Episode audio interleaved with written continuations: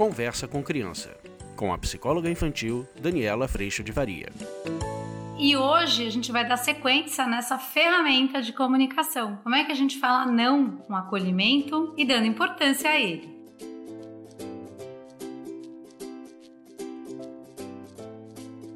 Gente, às vezes a gente fala um não tão besta, tão automático. Já parou pra pensar? É não. Piloto automático, não. E às vezes as crianças fazem isso também, não fazem? Você faz, vamos com a tia ali brincar. Gente tava, não. Vamos então, né? Não, não, não, não, não. Parece uma retranca das coisas. Eu primeiro digo não. Vocês sabem que eu tô rindo aqui, mas eu tenho feito este treino. O meu marido, Rogério, durante muito tempo, ele me propõe coisas. Uma delas foi começar a gravar vídeo no YouTube. A minha primeira resposta qual foi? É, gente, foi não. De jeito nenhum, vou fazer nada disso não. E ele foi tão bonitinho porque ele falou para mim: "Experimenta Vê se você se sente bem. Isso, gente, há 10 anos atrás. Hoje já são mais de 500 vídeos no ar. E aí eu falei, tá, então vou experimentar. Eu experimentei e cá estou há tanto tempo fazendo isso. Mas a primeira resposta foi não. Era um não automático, é um não sem pensar, é um não retrancado. E muitas vezes a nossa primeira resposta para os nossos filhos ou maridos, como eu disse,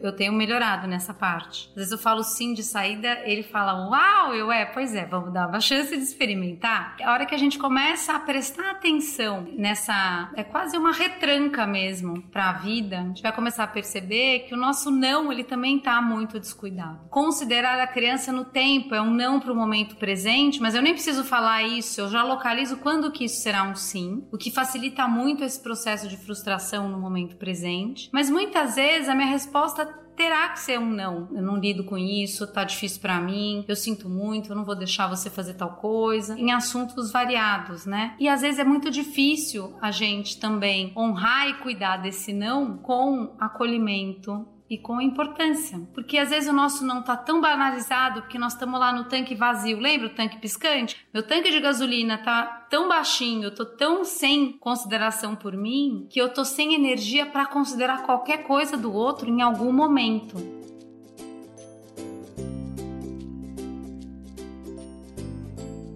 Então, a hora que eu tô totalmente inflexível, exaurido, o outro fala para mim, mãe, será que a gente pode? Não, não pode. A gente perde consideração, perde qualidade de relacionamento e o dia que você precisa dizer um não, que precisa ser ouvido, esse não foi tão banalizado, ele é tão uma palavra que pula, que ninguém mais nem escuta, que a hora que um não é um não importante, ele também perde sua força. Deixe o não para, por exemplo, é, ninguém pode se maltratar aqui, não, eu não aceito esse teu comportamento, a gente pode tentar de novo, você pode tentar falar comigo de outra outra forma. Deixe esse não para coisas que realmente não são possíveis de serem consideradas, que são perigosas, que são proibidas, que fazem mal, porque nesse sentido essa criança ela entende que a hora que não é possível flexibilizar para tal assunto, esse assunto pede essa seriedade. E a hora que a gente começa a cuidar de considerar o outro e sair desse processo em cima da nossa irritabilidade, hoje eu tô irritada, então hoje é não para tudo. Hoje eu tô em cima do nosso humor, hoje eu tô bem humorada, é sim para tudo. A gente gente começa a criar uma coerência lógica, a gente começa a criar nas crianças esse caminho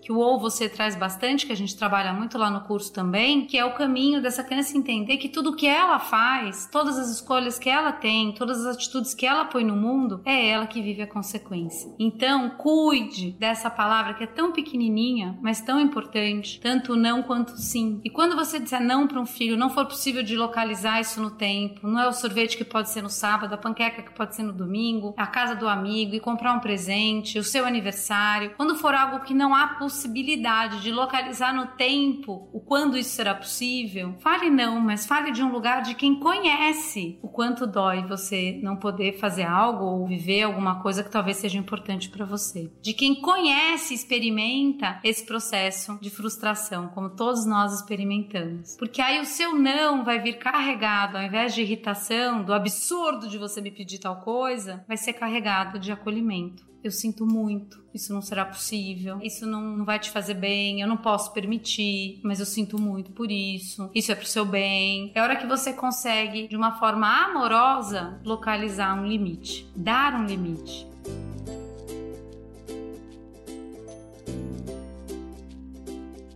A gente vai dar muitos limites para os nossos filhos, e isso é muito importante. É margem do rio para que eles cresçam com bons princípios, bons valores e muita consciência, responsabilidade e autonomia para poderem exercer a liberdade a partir dessa raiz forte de bons princípios e valores, tendo sempre a clareza de que eles irão viver as escolhas, vão colher o que plantarem, assim como todos nós. Então, se a gente puder tratar com respeito esse dia a dia que é tão repleto de oportunidade da gente lidar com sim, com não, com limites, com espaço, com liberdade, com responsabilidade, a gente começa a exatamente construir um dia de cada vez essa grande construção de responsabilidade, autonomia, valores, princípios. Usar desse lugar tão importante que nós temos como pais e mães, que estamos aprendendo, erramos sim, mas que a gente possa cuidar de não nos abandonarmos para amar os nossos filhos, de não colocarmos todo o peso em nós, para que a gente possa acompanhados principalmente desse amor vertical com Deus, de Deus, que a gente possa amar os nossos filhos, mas amá-los na responsabilidade de educá-los também. Amar não é atendê-los, amar não é fazer tudo o que eles querem, amar não é mantê-los felizes no bem-estar imediato. Amar também é dizer não, eu sinto muito. Mas eu posso dizer tudo isso de um lugar de quem conhece essa dor. E é esse o convite da ferramenta de hoje. Se você vai dizer um não para o seu filho, diga isso com respeito, com acolhimento, com graça, com o quanto eu me importo e por isso eu te digo não, com o quanto esse não, talvez para um bem-estar imediato, constrói um bem-estar maior, um bem maior na vida do seu filho. E não tenha medo de dizer não. Eles são muito importantes. Não tenha medo de um filho frustrado, não tenha medo de um filho desconfortável, porque isso é semente fértil, muito fértil para construir um bem maior. Não há nada que a gente vá construir nessa vida que não passe por esforço, dedicação, comprometimento. E se bobear, muitos nãos. E a hora que a gente ensina nossos filhos a aprenderem esse lugar, eles vão começar a entender o não como sim algo às vezes momentâneo ou algo que é um limite, algo que não me faz bem, algo que pede reflexão, mas eles vão entender esse como um processo de maturação, aprimoramento do nosso caráter e do nosso coração.